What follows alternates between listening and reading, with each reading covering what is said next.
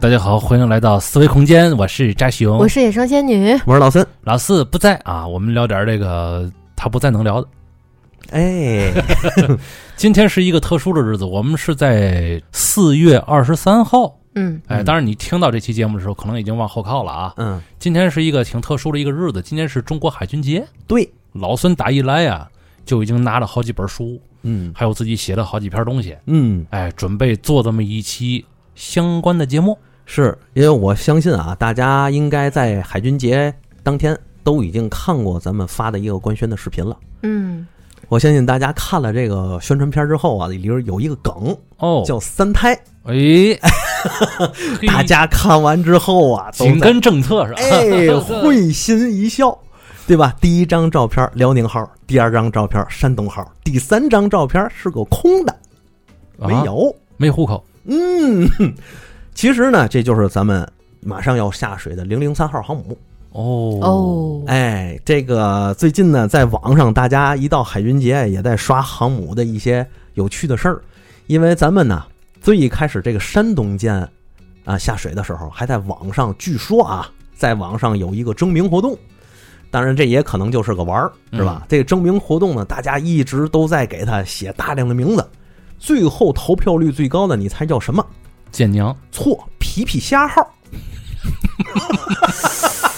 啊，这是笑谈吗？小真有皮皮虾号吗？啊没 有叫，其实叫这个名字也行。这个精神魔法攻击也太强了。嗯，比如说啊，对面福特级航母打电话，那个跟总部去汇报，我们正在被皮皮虾号攻击，你看看，对吧？或者皮皮虾号击沉某某某航母，嗯，对吧？啊、我们正在面对皮皮虾号对我们的攻击，同时我们背后有武汉热干面号和天津煎饼果子号的突击群。天津应该是螃海 号，嗯啊所以这个当时大家都在网上玩这个梗，挺喜庆的，嗯因为觉得第一次海军节，大家对这个事儿呢，其实有一个很大的关注度。嗯但实际上呢，海军咱是很值得说一说的。嗯为什么呢？就是说，这个全世界我们都知道有一个非常重要的叫海权论。嗯，曾经西方就曾经说，谁掌握了海洋，谁就掌握了世界。嗯而且从自古以来，咱们中国从历史上在近代就经常受到海上的入侵，对吧？从一八四零年鸦片战争开始，再往前倒的时候呢，咱们也有和大航海时代相提并论的壮举，就是郑和下西洋，嗯嗯，而且比大航海时代时候还要早。但是从这个时候开始，我们发现，从郑和下西洋之后，包括西方进行了一个大航海时代的开发，嗯中西方的海军开始进行了不同的发展道路。嗯就是我们会发现，当郑和进行了七次的下西洋壮举之后，就销声匿迹了。包括这个庞大的宝船船队，嗯到现在为止也是历史学家，包括古建的造船这方面的专家津津乐道的话题，哦，这个消失了，消失了。为什么碰呢？见拉拉耶了是吧？哎，没有，啊，就是在第七次出航之后啊，嗯啊，明朝就终止了这样的下西洋的活动。哦，为什么呢？就是发现，首先一个不赚钱，嗯它是一个很极为耗钱的活动，这个本质上也影响到了我们国家对于海军建设的发展。因为历史上从历史上来说，西方世界海军它发展一直都比较重视，为什么呢？就是西方是个商业社会，对于商业社会来说呢，西方当时文明发展主要比如说是希腊圈儿、拉丁文圈儿，包括波斯、中东这一块儿，那么他们围绕的都是地中海。嗯在地中海上呢，他们纷纷在地中海这个地中海圈儿啊，嗯，来回的做贸易。所以做贸易的时候，最便捷、最简练的方式必然是海运。而地中海现在咱都知道像个湖一样，所以海运或者说海权这个种子在当年西方的历史里就逐渐落下了。而我们东方呢，咱们中国呢，又是一个传统的农业型国家，嗯基本上就是啊，在四百毫米渔养线之内进行耕作种田。海洋呢，我们长期以来是在官方有一个忽视的，哦，或者在历史里我们不太重视。但实际上，从秦汉时代，我们很多先民，包括很多的这个做生意的人吧，嗯这些商人就已经逐渐在开发一些东南亚这样的沿线这样的这个航线了。嗯，所以后来为什么会有郑和七次下西洋？它的航线大部分都是我们秦汉先民慢慢探索出来哦的，是成熟的航线，嗯是这样。所以呢，我们也会发现有一句话叫“舰运即国运”。原来咱那期节目里也说过，一个国家的海权和一个国家的兴盛有很大的关系，它也催生了不同国家对于海军的这种看法。咱们当时呢，就是因为在海上的贸易通路并不是咱们国家或者朝廷啊最为重视的一方面。除了宋朝这种重商经济，但是它的重商也更注重于我们本土的农业税。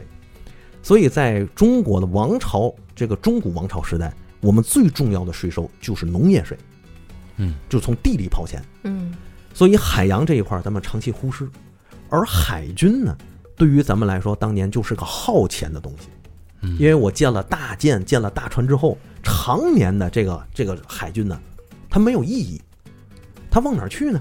就是那个时候没人打过来，对，它也不嗯护航，对，对吧？我也不重视我的海洋贸易，或者说我对海洋贸易的关注度也不够，所以我没有一个拓展海外领地或者海外贸易的一个官方需求。我们更多的是就是老百姓自己出去，或者别人等着上门来贸易。嗯所以我们对于海军更多的是一种岸防和塞防，就是海岸线的防御。我们海军当时呢，更多的就是缉拿、盗匪，对吧？走私，嗯维护一定的秩序，也就是干这个了。但是西方不是，西方它的海军本身从地起就是海盗，尤其以英国为首。嗯当时呢，这个只要你海盗这个打西班牙、打荷兰打得好啊，你回来之后我就给你嘉奖，甚至你就能变成海军。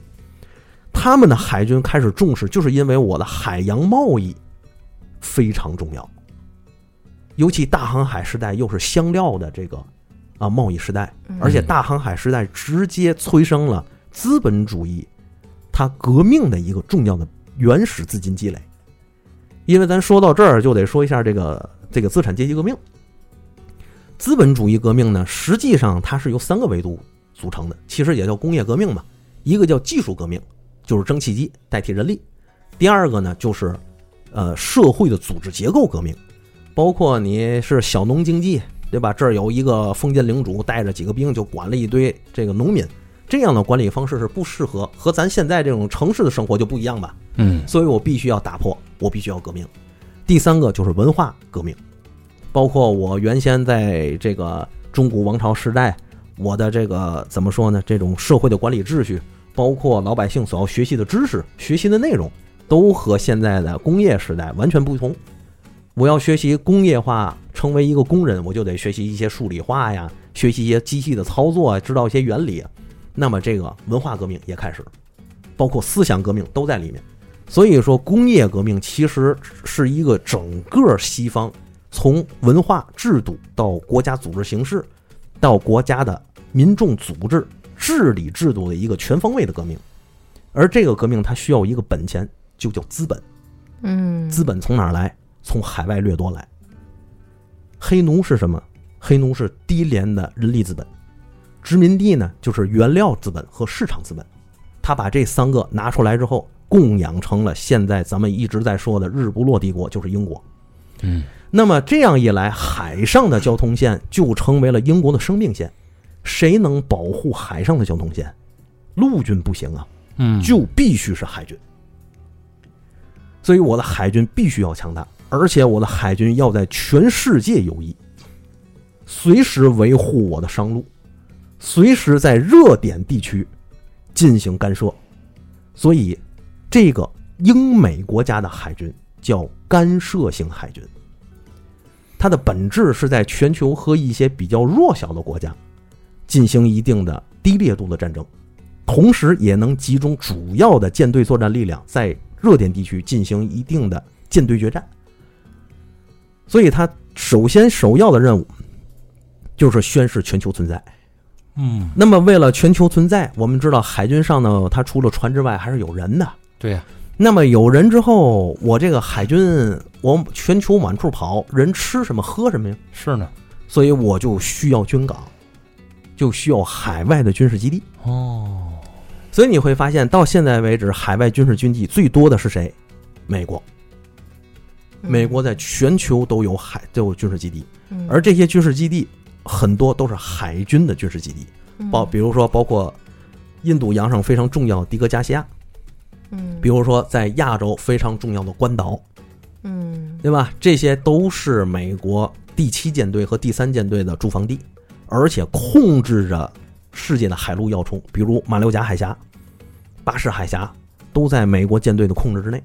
平时的时候呢，无所谓，你们随便过，对吧？但是，一旦有事儿，一旦和某一个国家经营紧张，这些海陆的生命线，我就可以用我的海军把你掐断。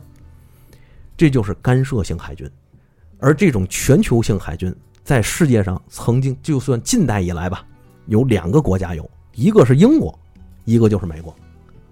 美国全球那个英国全球性海军的绝唱就是马岛海战。等打完了这场战役之后，回去什么无敌号航母啊，大量的这个舰船就开始往纷纷退役。嗯为什么？就是因为英国已经没有全球的贸易利益了，它的贸易利益被美国取代了，所以那样庞大的英国舰队已经没有了供养的必要，国家也没有这样的军事战略了。我不然的话，我跟谁打去？我跟美国打，我跟美国争霸，对吧？他又打不过美国，所以他的海军必然随着自己的国运衰退而持而持续衰微。所以这就是咱们一直都在说舰运即国运，为什么很多国家都在关注海军，就在这儿了。所以到了近代以来，你会发现我们为什么这个海军一直没有发展起来，到咱们新中国成立，到改革开放之前，嗯为什么发展举步维艰？就是因为第一个我们国力不太行，对吧？第二个我们传统以来就不重视海权，我们也不重视现代的海洋教育。但实际上呢，原先我们都认为我们自己其实是一个陆权国家，嗯，陆权国家最典型的就是苏联和俄罗斯，嗯它就是陆权国家。嗯我们一直认为我们苏是联苏联和俄罗斯，对呀、嗯说的好像不太远，这两个地儿哈。哎，对，是但这是两个国家嗯，啊，苏联不等于俄罗斯。 我说地理位置不太远，我反哎正也是，啊我刚才以为我听错了呢我也是，这么说，苏俄是吧？嗯？嗯对，苏俄或者说沙俄就是一个传统型的陆军国家，嗯，所以你会发现沙俄的海军什么时候出场？对马岛海战。哦，对吧？让日本人给给干了， 所以你会发现他的海军出彩儿往往都是大败。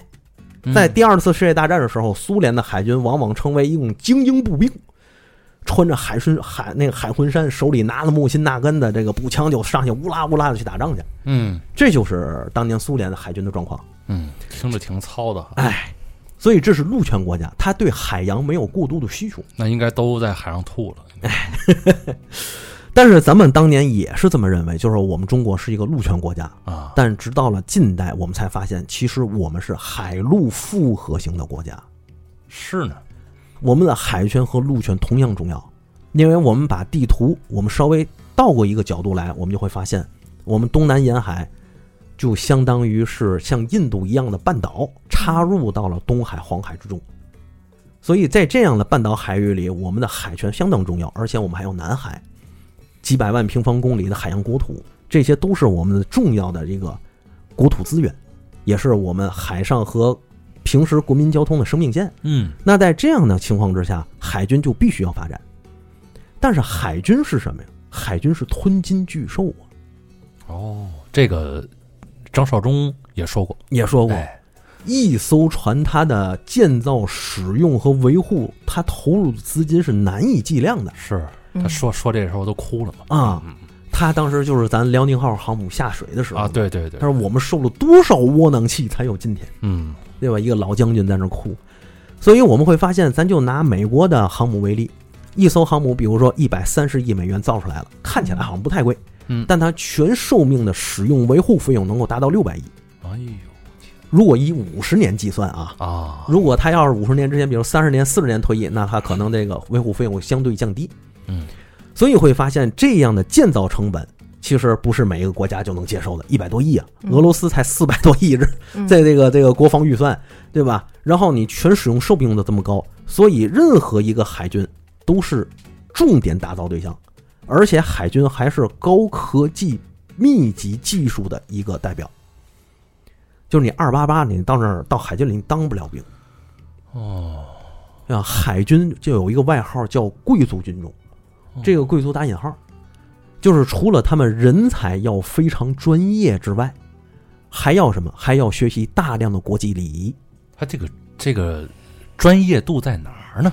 比如说啊，我就不不用，晕 船这只是 一方面，啊，是但是这么说啊，我也就能说到这方面，但是这么说，没有不晕船的海军。是吗？对，因为你在那个太平洋上或大西洋上这种大风大浪的十十级、十二级海况这种颠簸，你是个人就得晕，在那个船上你根本站不稳，这那怎么办呢？地面是这样斜的来回晃是的，吐吐出来就好了吗？那躺着呗。躺着更晕，我试 过，所以你晃的时间长了，你就是晕，这是人的生理反应。我天，但是海军可以经过专业的训练，极大能力上克服一下这些东就是西，少吐点儿，就是海况承受能力比咱老百姓好很多。想想都想吐。啊，但这只是一方面，还有嘛呢？就是比如说，一艘军舰上你得有雷达兵吧，嗯对不对？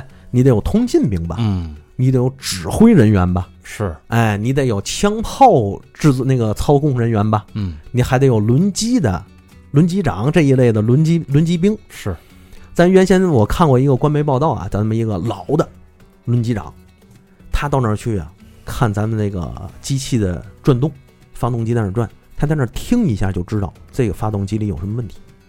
嚯，真的，他就就就一开门到那儿听听那个发动机的声音，哦，这儿有点什么问题，但是不严重。等一会儿停机或什么时候，咱们整修一 下，嗯，然后把那个雕像扔海里去。克苏鲁是吧？这礼拜跟海标上了，我感觉。甚至比如说啊，很多这个新上来的轮机兵，他们去这个维护保养的时候，发现一些问题，他们得两三个小时都找不着问题点在哪儿。嗯，哎，这个专业人员呢，老轮机长到那儿把手往那儿一放，就稍微摸一下，或者拿听诊器稍微听一下，在不同的情况之下啊，嗯这工作那个发动机有不同的工作情况，甚至有些时候啊拿一些仪器稍微碰一下，就知道哦，它的问题出在哪儿，精准判断，拆下来就是那儿的问题源。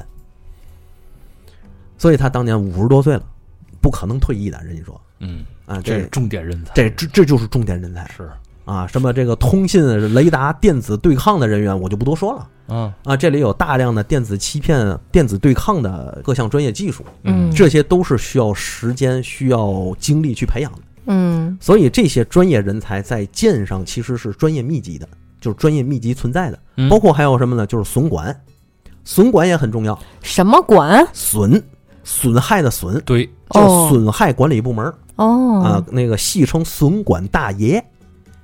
为什么呢？嗯嗯这艘船有什么问题，要不要沉，出了出了事儿，就是这帮损管大爷去管的。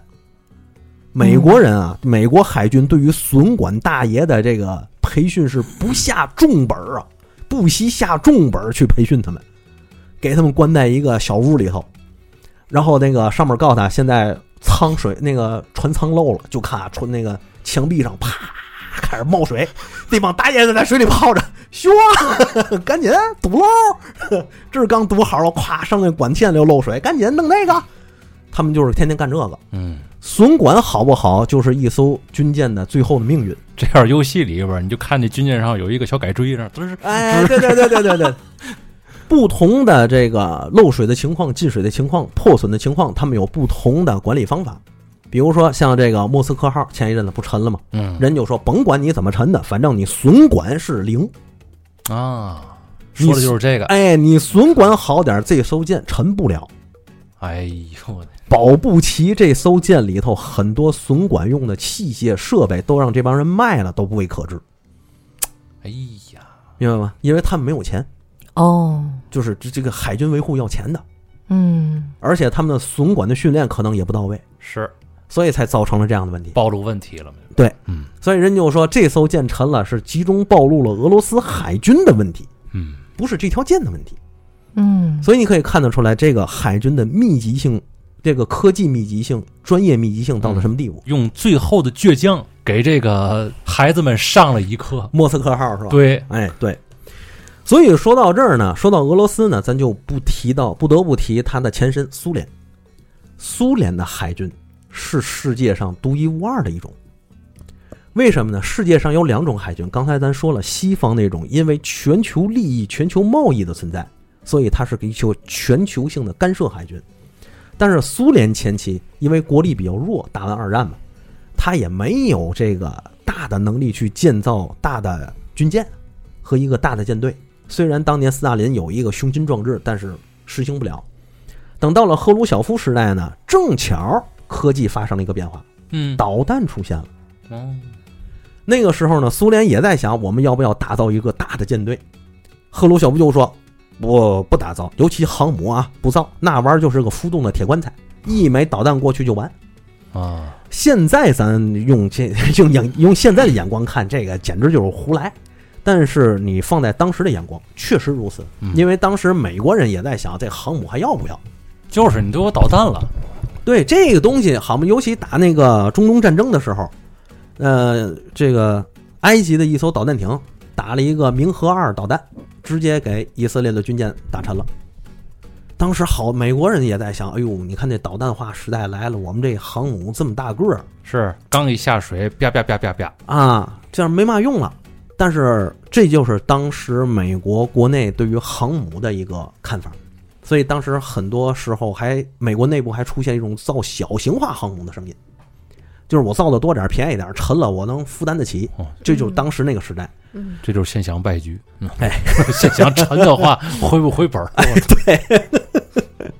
所以在那个六十年代的时候，也是世界海军的一个发展的变革。嗯但是这件事儿遇到了一个契机，啊这个契机就是古巴导弹危机。啊，嗯因为美国的海军非常强大，苏联海军根本跟人家对抗不了，嗯在远海，所以在古巴导弹危机上，苏联海苏联是吃了血亏。嗯从那儿开始，苏联下定决心，我要建设一支能在全球和美国进行争霸的海军。哪方面的血亏呀？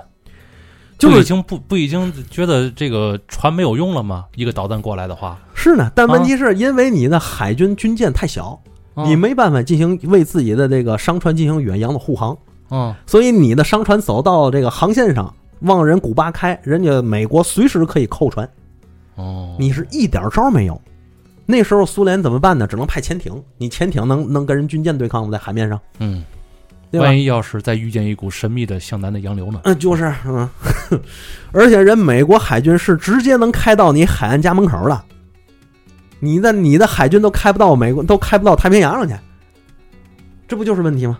怎么感觉像甲午海战那感觉， 就是这样。都开到炮台这儿来了？我，对，所以你像苏联那个时代的海军叫什么？叫国土防卫型，或者叫近岸防卫型海军。嗯这个近岸防卫型海军也是我们新中国建立成立以来一直奉行的一个国策。哦就是长期的那个时候咱们也学他们了，对，因为啊咱也穷，所以要看叫什么呢？就要空潜快，空那个就是岸基的飞机，潜呢就是潜艇，快就是岸防的小小快艇，啊，主要靠这个。一会儿咱再说咱们，嗯所以咱们那个苏联到了这个时候发现了一个契机，我要建设一支全球性的海军，能够和美军在那个海洋上进行争霸。嗯，所以从那儿开始，红海军逐渐走向了人们的船台。伴随着红海军海权之父戈尔什科夫那句话，红海军到大洋上去，就开始玩了命的出发。正是在这样的情况之下，苏联才有了现在咱们眼里的红海军，包括基洛夫级核动力巡洋舰、工农级那个巡洋舰，包括一些九五六现代级的驱逐舰，包括还有一些金雕级啊、卡拉级啊这些大型的舰艇，纷纷在海面上出现。但是，苏联的海军建设学说和美军不一样，因为美国人是全球霸主，他控制着海洋的绝大部分通路和海洋利益，是所以他需要全球海军。嗯苏联不行，苏联没有很那个美国这么强大的海外利益，那他怎么办？所以苏联建设的海军叫决战型海军，干嘛呢？我要在一次决定性的海战中彻底打掉你的舰队，这就是决战型海军的建立。嗯和它的使命。所以，苏联当时决战型海军，它的这个学说是这个样子的，这就牵扯到了苏联和美国当时的这个海军的战略。因为美国的海军呢，是咱眼里的真正的所谓的海军的标准，就是一艘航母，嗯旁边好几艘驱逐舰，还有巡洋舰，底下还有这个核潜艇，嗯后边跟着补给舰，呵，呜呜喳喳的满处一飞，对吧？你要是哪儿有点事儿，派一艘航母过去，就是告诉你，老子知道这个事儿，这是老子的态度，嗯，对吧？派两艘航母过去的时候，就是告诉对方悠着点儿，我要揍你。嗯，等三艘航母都去了的时候，就要打了。哎，你家已经被扬了。哎，对吧？但是苏联呢是什么呢？苏联就想坏了，我要是和美国进行海权的争霸，我是不是要走航母这条路？因为这个海军它是一个贵族军种，嗯就是到现在为止啊，这包括咱们的海军也是要学习大量的国际化的礼仪，嗯，他们的用餐，他们的这个交往，都是你能显出显示显示出一种所谓的贵族范儿，啊其实就是素质很高。啊，对，啊，咱们可能陆军兄弟呢，吃饭的时候嘴里摇着一鸡腿儿，手里拿着一鸡腿儿，碗里还有一鸡腿儿，啊，就这么吃，对吧蛋？蛋白是够了，反正。哎，咱们那个喝汤的时候，直接把那个汤往盆儿里一倒，哐咣咣蹲起来一 喝，太香了，哎汤泡饭，哎，我对就爱这么 吃。哎人家海军就不现是，人是陆军，哎， 海军就不能这样， 嗯海军是嘛呢？喝汤的时候拿一个盆儿，得配一个勺，舀着喝。哦，哎，吃菜的时候呢，我得拿一个盘子，把菜放在盘子里码好，这是有什么说法吗？这个就叫礼仪。实际上，这个就源自西方的海军贵族礼仪论，哦，这没有什么实用性，其实其实是有的，有的有的。哦为什么呢？就是海军是十一个国家大的海军、强盛的海军，是需要在全球进行交流访问的。就海上碰见了，得吃饭是得拿样儿，哎，操，对吧？比如说就我们吃就吃跟前儿的，永远不转桌子啊，嗯，对，比如说我们的这艘呃这个驱逐舰，那我可想知道那个印度人的海军怎么吃饭 了，就下手啊了。不不不不不，不是不是不是不是，真的不是，拿真的右手拿右手，真的不是，印度海军吃饭完全按照英国古典宫廷礼仪来制作， 哦，也是，全用刀叉，吃西餐。即便是当年日本旧日本时代啊，就日本帝国时代，嗯，日本的海军吃饭都全部西餐。就日本在二战那么穷，他那个海军都是这个样子。个造型，所以， 对，所以你看日本当时啊，那个二战时期，就是说海军马路，陆军马路嘛。嗯，互相看得不上嘛，哎，互互为马路，其实都是马路。 所以你像这种礼仪，它是有实际用途的。比如说，两艘军舰是吧，在海面上，在公海上相遇了，嗯这个时候按照国际法，你怎么打招呼，是吧？怎么有礼貌的进行交流，啊，对吧？我的这艘军舰到了人家国家的海港进行友好的访问，那下来之后，我的这些水兵上的舰艇，它代表的就是我们国家的整体素质。嗯我们怎么和人用餐啊？怎么和人搞联欢呢、嗯，对吧？怎么和人家这个搞搞关系、交交朋友啊？啊，说汉语嗯，啊，可以啊。 所以你会发现很多这个海军军官，他们的这个都是有双语的，嗯，甚至会多门语 言，他们都会。嗯嗯这就是非常实用化的用途。所以海军的礼仪很重要嗯，也是，你说这都一块儿，然后碰上了，啊，又没有这个战事的情况下，嗯两个国家的军舰碰上了， 嗯，总不能一开火来打招 呼吧？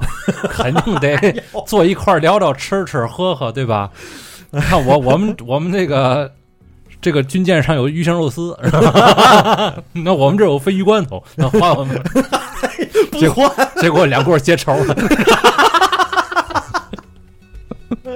好家伙，对方不想理你，那个对方不想理你，并向你扔来一个大咧巴。 美美国军官啊， 是那意思吗？是呢。所以这当然这是笑谈。咱们不吃西餐吧？照嗯，理说嗯需要的时候也要吃，是吗？需要的时候也要吃。当然，咱们在国内还是用筷子嗯那肯定的。啊，就是只不过我跟陆军、空军兄弟不太一样，嗯嗯所以你看他们那个礼仪化也很重要。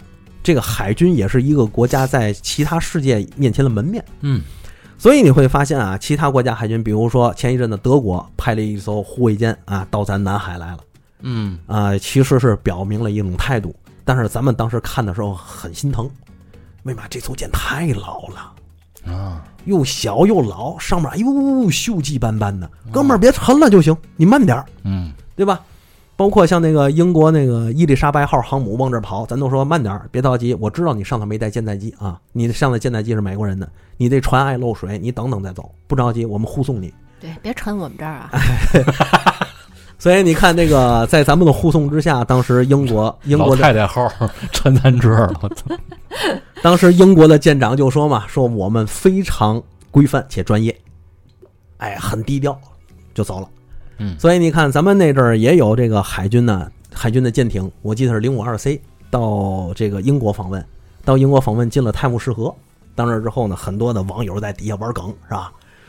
底下说， 那个老佛爷，外国人的军舰开过来了。 哎呀，你说这个，我对咱们中国海军的印象还停留在小时候那部剧上面，就是啊那啊个《北洋水师》哦那部电影影，邓就世看昌的是吧特别憋屈，特别窝囊。是哎，这个北洋水师，要是聊啊，哎呦，这可得聊好几期。这是另一集了，这是对，因为北洋水师确实是咱中国海军史上一笔一个浓墨重彩的一笔，是呢，但是呢，呢它既有先进的地方，它也有落后的地方，它也给咱交了不少的学费。因为海军作为一个高技术的兵种，它是时常在在代替的，嗯它的转换非常快。所以你看，当时咱说这个赫鲁晓夫的时候，就是个例证。赫鲁晓夫说，导弹时代来临之前，大家在船上都是什么呀？船坚炮利，嗯，啊，那个大河号，好嘛，老老几万吨的大船，上面四五百毫米的大醋大炮筒子，是啊，都要这个。船越来越大，炮对越来越多，对，打的又越来越远，没错儿。要的就是这个，对吧嗯等？对，等导弹化来临之后，一夜之间，所有的这样的舰艇都过时了，嗯，包括马岛海战时阿根廷沉的那艘将军号，就是一艘巡洋舰，嗯毫无意义。万吨级巡洋舰该沉就沉，所以海军这个这个技术兵种很重要。嗯，所以在导弹来临的时候，苏联又想建立一支决战型的海军，他怎么办呢？他就导弹化，因为因为这个海军它需要长时间的积累和科技的投入。嗯苏联当时想，我建航母，我要建多少艘才能和美国匹敌？美国航母二三十艘航母，我也建二三十艘航母吗？建完二三十艘航母，还有一个大的舰队，嗯不是建航母就完了，我还要去配套配属的舰队和舰属设施。但是我总我总觉得有这种思维啊，嗯，就就已经输了，对，是完事儿我还要有大量的海军基地，这个是苏联达不到的，所以他就依照导弹情况建设一支导弹化的海军。哎，这个是对的，嗯嗯对，以所以你看，苏联依照导弹化的海军，他提出了一个海军的作战理论，叫饱和式攻击。嗯，是顾名思义嘛，对，跟是那地毯式攻击感觉能凑一对儿。对，这个它就是相对于美国的海军战略来说的。嗯因为美国的海军呢，它是围绕着航母来运作。美国所有海军的攻击力都是航母上的舰载机，所以你看它打仗就靠舰载机啊，啊一波一波把舰载机放上，跟小苍蝇似的，然后飞机上带着导弹打你。深度大舰嘛，哎，对对，哎，就是这个。小飞机儿啊，对造小就飞是这机个儿啊，嗯，所以他靠这玩意儿打人，所以你会发现美国海军不重视反舰导弹，它也有叫鱼叉那玩意儿，可烂了， 一二百公里的射那个一百一百多公里的射程，这个弹头也不重，还是个亚音速的，基本上在苏联的这个导弹里头，就是这玩意儿排不上号，就这么所个以就叫个鱼叉。 对，就叫鱼叉，挺烂的一东西。但是美国并不是没有能力去研究反舰导弹。嗯而是它的海军战略不需要反舰导弹，嗯我靠的是舰载机放出之后，用舰载机攻击你的舰队。嗯，所以这个时候呢，就提出了任何一个问题：嗯防空。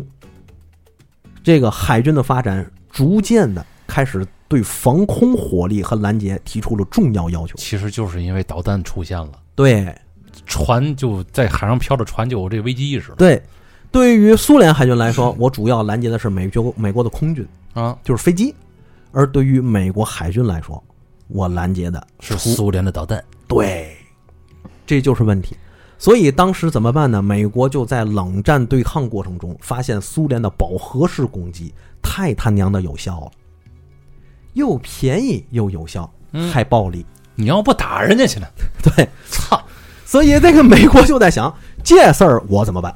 我得打人去啊！哎，啊，于是呢，这个美国就想了一下，好，我建立一个大型的防空网，我要有更多的拦截系统，我在船上装更多的防空导弹，我能拦截你目标。嗯，后来苏联一看，行，弟弟，你不玩这个吗？那简单，我船越造越大，船上带的导弹越来越多，我嗯看你怎么拦我，对吧？苏联当然就算好，我算你一艘船上带五十枚防空导弹，嗯，五十枚防空导弹呢，两枚防空导弹拦截一个目标，一艘船拦截二十五个。哎呦，这这数学真厉害！哎，十艘船你拦截二百五十个，哎呦，这数真 好啊！哎， 那苏联就想，行，弟弟， 你不能拦截二百五十 个吗？啊，我就给你来把二百五。我他妈给你放三百， 那怎么办？总有三，总有五十枚，你拦不到吧？ 对啊，最简单的突防办法，嗯，美国就想，孙子，你算你损，算你损，怎么办？那好，我就要同时击落更多的目标，嗯，并且我的船上要装更多的防空导弹这。就魔高一尺，道高一丈了。对，所以正是因为这个需求，美国研发了大名鼎鼎的宙斯盾系统，哦，听说过，对吧？嗯哎，现在美国你看这个美国伯克级驱逐舰上都是宙斯盾系统。这个宙斯盾系统不是一个雷达啊，嗯宙斯盾系统是整个空天的一整套。宙斯盾呢是一个是一个体系，嗯，由宙斯盾在内组成了整个美军的防空和作战体系。嗯有什么呢？上中下三层。首先第一层就是卫星，哦这么高，对，那也算，也算。中层呢，就是我的预警机；底层才是我现在的宙斯盾上用的雷达。嗯，因为这个雷达它有一个毛病，地球是个球，对吧？对，雷达是波，它是直线的，所以咱们拿着球的时候，你会往前看，地球这个球有一个曲率，嗯就是球它是圆的，嗯这个曲率一过，我就看不见了，嗯嗯，对不对？对，所以雷达看高空目标远比低空目标看得远，嗯啊，嗯，对吧？嗯？那我怎么才能把这个地球的曲率更好的覆盖呢？越越高越好。这就是舰载机，舰载的预警机。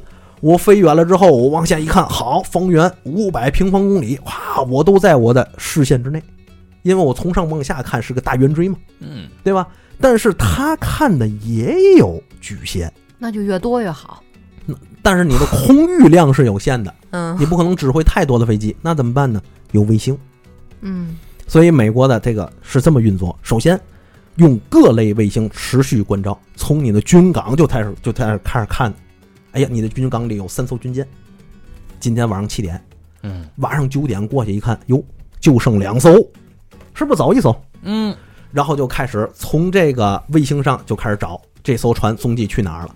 通过很多卫星不同的扫描、不同的监控、不同的预警，发现哦，这艘船往我阿拉斯加航线方向去。嗯推算出来之后，就开始组织兵力往这边找。那这不就等于是地图全亮了吗？对，然后那个调动卫星往这儿看，哎，我看见这艘船了。操！看见这艘船之后呢，这个预警机就飞上天，持续的监控这艘船，对吧？于是我的这个海军舰载机开始起飞，有起飞一架，起飞两架，就伴随着你这艘船往我阿拉斯加开。一边开的时候呢，我还跟你聊天呢。哎，兄弟，今儿喝可乐了吗？我们这儿可乐降价了，对吧？在船上那个舰长还说不行，你们可乐太甜，我爱喝百事。百事更 甜。就说他的意思。 我告诉你，你们这儿没有我们哥瓦斯好喝，知道吗？嗯要我给你来回伏特加，不了不了，我这儿更正喝着呢。都是这种，一旦快到了美国的领域或领海或近海，美国就开始向他发警哥们儿发出警告了。对不起了啊，哥们儿啊，哎，马上就要扔了我 啊！哥们儿，伏特加喝完您回去吧，再嗯再再再不回去，我这儿可有东西够你喝一壶的。开船可以酒驾吗？不能，这这不是聊臭氧层的天儿吗？ 不能。所以你会发现，这个就是美国整个的海军预警体系。我会持续监控，持续只要有有有需要，我就对你打击，对吧？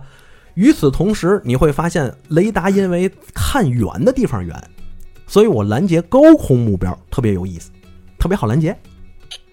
依照现在的技术来说，为嘛咱们就说这个当年咱说莫斯科号没有什么战斗力，就在这儿了。啊，它的那个 P 五百战役飞航式弹道导弹，那个反舰导弹呢，也可以叫弹道导弹了，反舰导弹呢，它全程达五百五十公里，用高弹道飞行，大概距地一点三万米。嗯，飞的时候呢，据说可以全程超音速一点二倍音速，末端砸下来可以达到两音速。你这么大的东西在宙斯盾的面前就是一个大炮仗，我随时都可以把你拦截掉。嗯，所以在这一方面不行之后，就开始往低的方向走，就是掠海飞行。哦嗯，哎，我以前听你说过这个，对啊，高的不行，我来低的，对吧？因为我离海面低，所以你这宙斯盾呢，你的什么看得再远，你也看不见我，对对对，对吧？你五百公里外，你能发现苏联那个大导弹 P 五百，是你发现我也就可能一百一百公里左右。啊，贴着海面以上，哎跟跟个浪那么高的一个对距对离对是吧？而且这个掠海飞行的导弹，它有自适应的海况系统，就是这个浪高两米，我就贴着，我就往上升两米；浪下去两米，我就往下降两米，跟着这样来回来回飞，啊，你就不好拦截它是，啊！而且呢，它专门打你那个舰船的水线部分，哎呦，，哎，很很麻烦。弄一洞出来，对，所以这个莫斯科号当时说为嘛战斗力不行，就在这儿了。但是时间回到当年，美国刚有宙斯盾系统的时候，还是对苏联的这套饱和式打击非常忌惮的，而且苏联也因此为傲。同时，苏联的海军学说是什么呢？苏联就想，我在作战中只需要十分钟的时间，十分钟的时间内，我把我所有的导弹全都打出去。但是核心是光荣级巡洋舰上那十二枚 P 五百，还有这个基洛夫级上面的 P 一千，二十枚加吧一块儿几十枚，这是最重要的反舰导弹。所以我还需要九五那个九五六现代级驱逐舰，就是咱原来买过那个四艘，嗯，哎，那现在上面写的 S S S N 二二日制反舰导弹，那打一百五十公里是一百二十公里的，用它打敲边鼓，干嘛呢？我用这种反舰导弹来阻塞你的这个数据网，你不能连起连连二百五十枚吗？那我先发射二百枚这个，你不得拦截我？嗯，哎，然后我再有几十枚从天而降的掌法，我给你干掉。有小的掩护大的，从天而降的掌，如来神 掌，这个导弹就日下来了， 从天而降嘛。这应该叫嘛？沙皇神掌，啊，沙皇神掌是吧？所以你看，它都是这一套。所以在当时苏联 建设自己海军和美国的海军，它是相对比的相互建设，嗯，直到有一天出现了一个事件，苏联解体了。你看看，哎，苏联解体了之后，俄罗斯就继承了苏联这些红海军的衣钵，几十艘大型的巡洋舰、远洋舰艇都停在海港，还有大量的这个核潜艇。嗯，因为苏联的海军在当时还有一个，除了打舰队决战啊，就得十分钟我把所有导弹打过去之外，它还有一个重要的一个任务，就是掩护我的战略核潜艇，让我的战略核潜艇有一个发射导弹、发射核导弹非常安全的一个时间和海域，不受美国干扰。同时，我还要反潜，防止美国的这个核动那个核攻击性核潜艇入侵我的堡垒海域。这是苏联舰艇和苏联海军的根本核心任务。所以，苏联海军到现在为止，告诉大家也是个大号的空潜快，哦，它只是在和平时期可以和美国的舰队在海面上一较争衡，等打起来的时候，它其实就是咱说的十分钟，还是那一套，对，不是我把你打沉了，就是你把我打沉了。嗯十分钟打出去之后，如果你没击沉，那好，那我输了，我完了。哦，高手过招就那一下，其实，对，哼所以那那那后续呢？哦，就完了，就完了，不可能吧？苏联的海军学说呢，那咱就好好再详细说一说。好呀，首先，第一个，苏联它是一个陆权型国家，嗯，它所有的这个军事政策都是依托自己的纵深大陆来做的。比如说它的空军，它的空军全名叫国土防空军，还有一个前线空军。国土防空军是什么呢？就是大量的截击机，嗯，它是拦截美国的飞机向我纵深地区发展攻击的一种防御方式。嗯，所以它强调的是什么呢？叫以地制空，就是我的这个电子设备不太行，那我怎么办呢？我就用地面的雷达来补充，因为在还是在六十年代的时候，嗯，咱们这个人类进入了第四次工业革命，就是电子信息化的革命。是，在电子信息化革命的过程中呢，苏联和美国都面临着点两个不同的天赋树，你选择点哪个？当时这两个天赋树，一个叫电子管，一个叫晶体管。苏联就想，我呢主要是为了打仗，因为苏联这个国家就是从头到尾为了打世界大战而准备的这一套体系。啊，电子管在当年可靠率稍微高一点儿，而且抗干扰能力强，制造也比较方便，所以苏联就点了电子管。美国当年就想呢，这个电子管体积太大，这电子系统一定是越做越小，所以他点了晶体管。但是晶体管当年呢，是这个可靠率稍微差一点儿，而且抗干扰能力也不强。这是最一开始两条天赋树。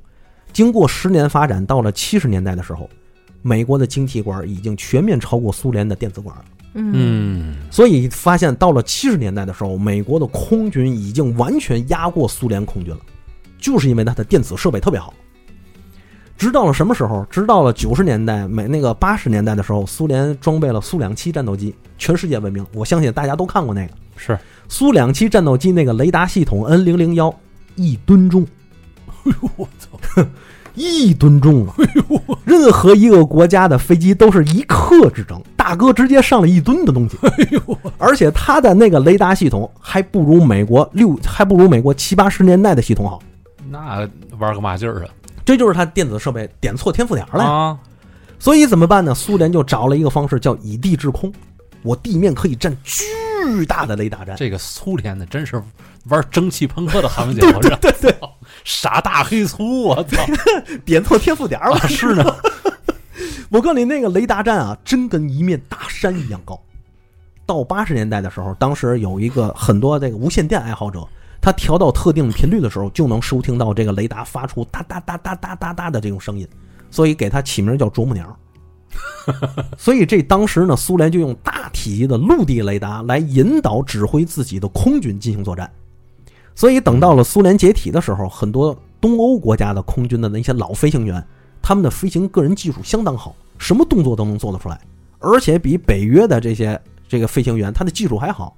但是，一旦到了自主空战阶段，就告诉你现在这个事儿，敌人飞过来了，你自己打去吧，你自己想怎么把它击落，他们就不行了，他们要听从地面的引导，嗯，是这种。所以你可以发现，苏联的空军就是一种守势空军，他在防守。嗯，美国是攻势空军，所以美国和苏联在空军和海军的领域上就像是嘛呢？两个拳击手在打拳击，这面是泰森手里戴着拳套，那面是一个高大的壮汉陪练，手里戴着一个那个大两个大平板儿，哦，全板儿，哎，带俩拳板儿，他是在这么打仗，是这种态势。所以苏联的海那军那是，看起来很和平啊，哎呀，陪练嘛，练拳嘛，这不就是？但是苏联当时的海军是什么呢？他是在战斗的作战的时候要回到自己的近岸海域，比如说在太平洋方向就是鄂霍次克海，就是现在的库页岛、北方群岛那块地方，我把舰队集中在那儿。我舰队集中在这儿的时候，我的这个空军是可以得到我的海军、航空兵和空军的支援的。你会发现，它是依托自己的海岸线的作战。嗯所以这十分钟，只要美国打过来之前，我的这个远程的预警体系、海洋监控体系，包括神话系统，我就已经能够知道美国空军在哪儿。神话系统对，宙斯盾美国有宙斯盾，苏联有神话。哦，只不过神话，我跟大家说啊，是嘛呢？就是刚才咱不是说 P 五百和 P 一千嘛？啊，这两枚导弹它能打五百公里和七百五十公里，打那么远，我怎么制导？嗯首先第一个就是派中继的制导机，比如说图十六或图九五，它平时的时候和平的时候就在大洋上飞，飞完之后就发现了美国的舰队，然后它就跟美国舰队伴飞。一旦发生战争的时候，那个苏联的军方就知道美国的舰队实时处在什么位置，嗯但是，一打一打起仗来，他就被打掉了。打掉了之后，苏联的这个舰队就开始起飞，卡二七这一类的武装直那个这这一类的直升机，它在空中进行导弹的中继制导。因为我导弹打出去二三百海里的时候，这个谁这个一二百海里的时候，我的舰艇就已经制导不了了，我需要卡二七进行制导。但问题，卡二七那个小直升机呀、你在美国的军舰那个那个战斗机面前，那不就是个菜吗？嗯所以怎么办呢？那好，我还要建立一侧卫星预警系统，这就是神话系统。它和美国的那个空中那个呃卫卫星是一样的，实时在海面上监控美国整个航母舰队或者各类舰队的踪迹，然后通过实时的引导和自己的海军进行对接，告诉海军，哎，美国航母到哪儿了？美国航母到哪儿了？并且自己的这个 P 一百或 P 五千、那个 P 五百或 P 一千这样的重型导弹飞的过程中，也可以通过神话卫星进行一个引导，实时告诉你美国的海军在哪儿。它是这么个事儿，所以这个神话系统和美国的宙斯盾系统是当年叫两强对决对决，但是这个使用场景却完全不同，主要是作为这个导弹远程预警制导和海洋侦测发现的。所以你看，苏联的海军在海岸线的布防和海岸线的活动，就是为了和美国在打仗。而美国要打仗要到哪儿？要到美苏联的海岸线来，嗯，这就是干涉性海军和全球性海军以及决战性海军之间的根本性不同。一个是依托自己在打，国土在打；一个是依托全球在打。所以你看，还是一攻一守。这个就是当时的情况。如果说十分钟打完了之后怎么办？没事儿，舰艇我可以不要，但是我的飞机，我的这个空军依然可以对美国进行作战。而且要知道，在冷战时期的背景下，一旦发生美苏之间的热战，那说白了就是核战。基本上也是世界性的战争了。对啊十分钟，我把我这个核导弹打出去就完事儿了。这是当时美苏的这个战略底层的逻辑。十分钟扔的是这个呀，所以，苏联红海军需要给海基的弹道导弹核潜艇争取十分钟的发射时间，就够了哦我操，这就是苏联海军的本质。嗯，所以呢，就是为了最后那鱼死网破那一下，我操，对，所以你可以看到，这两支海军的建立完全是依托于两个国家对于国力以及国策，还有对外扩张的各项认知、国际关系的认知来综合建设的。嗯，所以，海军每一个国家和每一个国家之间，海军的任务大体不一样。那我们呢？咱们属于一这能种，说吗？嗯，能说这是能说的吗？能说。 要知道，咱们首先一点就是，咱们是海陆复合型的国家，是，但是我们不需要和美国的海军一样，建设成一支全球干涉型的海军。嗯我们现在首要的目标依然没有变，就是保卫我们自己海岸线、领海和海洋国土的安全。再往外延展一点，就是要保，就要就是要保护一些我们海外侨民的生命安全，嗯，包括还有什么呢？与我们相关的海洋通道上的畅通，是这样。所以我们的海军始终是一支国土防卫型的海军。是，哎，它和美国全球干涉、全球进攻本质不同。所以也正是因为这点，我们也没有美国这样全球的军事基地，也不需要，因为我们没有全球利益，我们不我们不称霸，不向外扩张，所以在这个时间点内，我们不需要和美国去那个海军去比数量。嗯你，有十二艘航母，我就用不着有十二艘。嗯对吧？你都是核动力航母全球跑，我也未必用得着。现阶段，但是以后我相信肯定有，因为这个有牵扯到航母之间的另一个话题了，就是核常动力之争。这个有机会咱再做吧。所以咱们会 还是别做了， 我听这名字我都不想捡，我操，这个就是原来咱一直跟听友说的这个航母话题嘛。哦，那还是做吧，啊，原先是惦着今天做的，但是咱这个航母没下水，等等。所以咱们可以发现，啊算了吧，你等哪天我们俩状态好的时候，今天状态就挺好的 啊，嗯，才打俩哈欠，所以这个这一期本身呢，咱们也是想跟大家随便聊聊天儿，聊什么呢？嗯就是海军到底是什么，嗯以及每一个国家为什么需要什么样的海军，嗯它是不一样的。我们不能简单的和美国进行对标，嗯，因为我们国家不一样，我们的国策不一样，是国情不一样，海外利益也不一样。是，嗯，但是对于西方国家来说，他们看另一个国家，比如说和自己的潜在敌人或竞争对手这一类，实际上啊说白了就是咱们就是他们的敌人。嗯你看，英国都已经快要通过这个这个主要敌对国的法案了啊啊，华为不就是主要敌对国的这个生产方吗？啊是，对吧？所以你会发现这一点，就是他们对你下海军下了几艘航母，下了几艘驱逐舰，可能关注度不是太大，因为对于美国来说，这个他也可以补。但是如果你要是走出自己的国门，走向远海，他也可以觉得你是一种正常的训练。但一旦你如果在海外进行，比如说军事基地的建设，哦，这眼一下子就盯到那儿去了，他跟你玩命。为什么呢？海军再大，你船上的人要吃饭，是油料要补给，没错，对吧？你的油弹，就是弹药什么这些东西也要补给。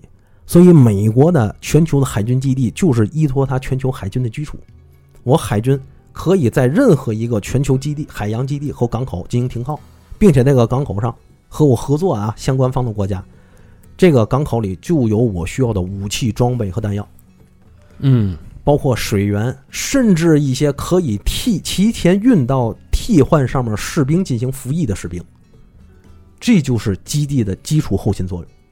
嗯一旦任何一个国家在国外建设海军基地，只要不是自己的这个盟友，他们的眼睛就盯在那儿。所以这美国不是现在又去那所罗门岛那儿了吗？对，因为咱们那那不有一个合作吗？对对对这对，一对看哟不行了，我操，我对得我也得去跟他聊聊去。啊，对，所以你会发现大国之间并不太在乎你有多少航母，有多少这个驱逐舰，有多少潜艇，嗯他在乎你有你在全 球的布势是什么样子的。哎，就是那做做了个分大本，对，看这事儿闹的。哎，你要是没有全球布势，你保不齐就是第二个苏联。但是他不知道他有多少个，是吧哎他不管 啊，反他正有你的是你多一个就不 行。哎对没错嗯操，所以说啊，这个基地的建设，包括海军向外向外门外走，都是基于我们自己国策的正常的一种发挥，也不会和世界任何国家进行对标。人家乐意跟你对标，对是吧，人家乐意跟你在那儿对，在唧技唧术歪歪的啊。哎，在技术条件上我们可以对标，比如你的坦克打，你看你的那个导弹打五百公里，嗯，我坦我我导弹也要打五百公里，对吧？你一个雷达能一下子看到一千目标，锁定一百个目标，我也要这样做。但是海军的建设方向这个不对标，嗯对吧？你有一万个海军基地，那我没必要。所以说，这个就是海军与海军之间的一个根本性的差异，国家的战略差异。哦，咱说到这儿啊，跟大家随便聊一聊咱们海军的类型不同。嗯，包括在这个海军节的过程中，也希望大家能够更多的关注海军，并不是仅仅的去关注我们的航母下水了嗯啊，我们的这个新的又有两艘这个驱逐舰入役了，是吧？甚至我们有这个两栖攻击舰入役了，这个当然值得欣喜，值得关注。甚至咱们可以继续给它起名儿，除了皮皮虾号之外，可以可以起螃蟹号、武昌鱼号、武汉热干面号都可以。但是除了这些之外，我们还要更多的关注海军的建设、海军发展、国与国之间、海军战略之间的差异。那像我们普通老百姓应该怎么支怎么怎么支 持呢？怎么支持？怎么知道吧？就是多纳税呗，是吧？啊不是，啊你要这么说，烟民才 最大呢，一年抽一艘航母。嗯，所以这个怎么关注呢？首先第一个就可以关注多，老孙，哎，重点在这儿，对，你看看哎呀，我这的一脸发呐导弹转一圈又回来哎了， 哎呦，我都不敢说这话，臊得慌，我都。 因为我也是个军迷，也是个外行，嗯说我白操了，是对吧？希望大家你也除是一个五十万，你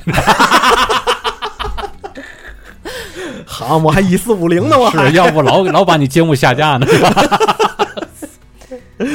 嗯，所以呢，咱们也是多关注一下中，比如说中央七，嗯啊，它有这个军事频道，啊，大家可以关注一下这个军事方面的相关类型，或者咱们多在一些这个短视频平台上或者主流的平台上关搜注一些关键字儿，哎嗯相关资讯，也都挺好。反正包括看看也挺好，是吧？对，嗯包括咱们现在这个报刊亭上还有很多的专业的军事期刊和军事杂志的售卖，啊有兴趣也可以买买。你就像我跟扎熊这些资讯，肯定来源只有老孙， 对，对吧？所嗯听以他你讲就行了。 对，所以听友们你们自己看着办啊。因为说真的，这个军事方面的事儿，包括有一些装备的参数啊、装备的性能啊，嗯，什么打起来，什么苏联的水炮战略啊、美国的这个空地一体啊，这些东西要解释起来太麻烦，大家也未必愿意关听。键是老百姓知道这个他妈有嘛用？没有用，我们就想听着，就是讲出来，好像是我们家家门口的事 其实儿。老哎老老多事儿，其实老百姓啊都能理解了，这对事儿也就没有什么新鲜了，知道吗？嗯嗯对，嗯所以你看，我对这个事儿始终是有情怀。这叫什么？不理解中加深理解哎嘛。，哎啊对，对，但是我在其他的公播节目我不敢聊， 就借这海军你这个聊的还少啊！哎 海军节，我这个吐吐吐一吐为快，你知道吗？哦，这节目就老预已经预预预谋很久了，是吧？呐，就看出来他的这个这个这个小心思了，其实啊，嗯然后反正这个礼拜这两期节目都跟海有关系啊，嗯一个反正是这个一百多年前写了一个葫芦天儿的文章啊，一个是这个就着这个海军节嗯，是吧？对这礼拜也不知道也不知道怎么说掉海里了，怎么的？嗯你那意对，思想反做正反正你们俩一个是现实主义，一个是超现实主义。一个是魔幻现实主义，对，魔幻现实主义，对，嗯一个现实主义，一个魔幻现实主义。对嗯啊？我关注海军，他关注海王，嗯，都是带一个“海”字儿嘛。哪一个海王？你告诉我，你告诉我关注了哪一个海 王？哎，你随便，柯总，柯总，克男总海王、女海王？嗯克总嘛不是？行吧，行，不要，咱也不胡天儿了啊，嗯这期节目也差不多了，说再多的话就要逮起来查水表了，是吧？嗯啊在节目最后，咱们也跟自己的海军听友兄弟们说一声节日快乐。节日快乐！快乐，快乐，快乐，快乐，嗯好，那本期节目就先到这儿了啊，听众朋友们，拜拜。拜拜。拜拜。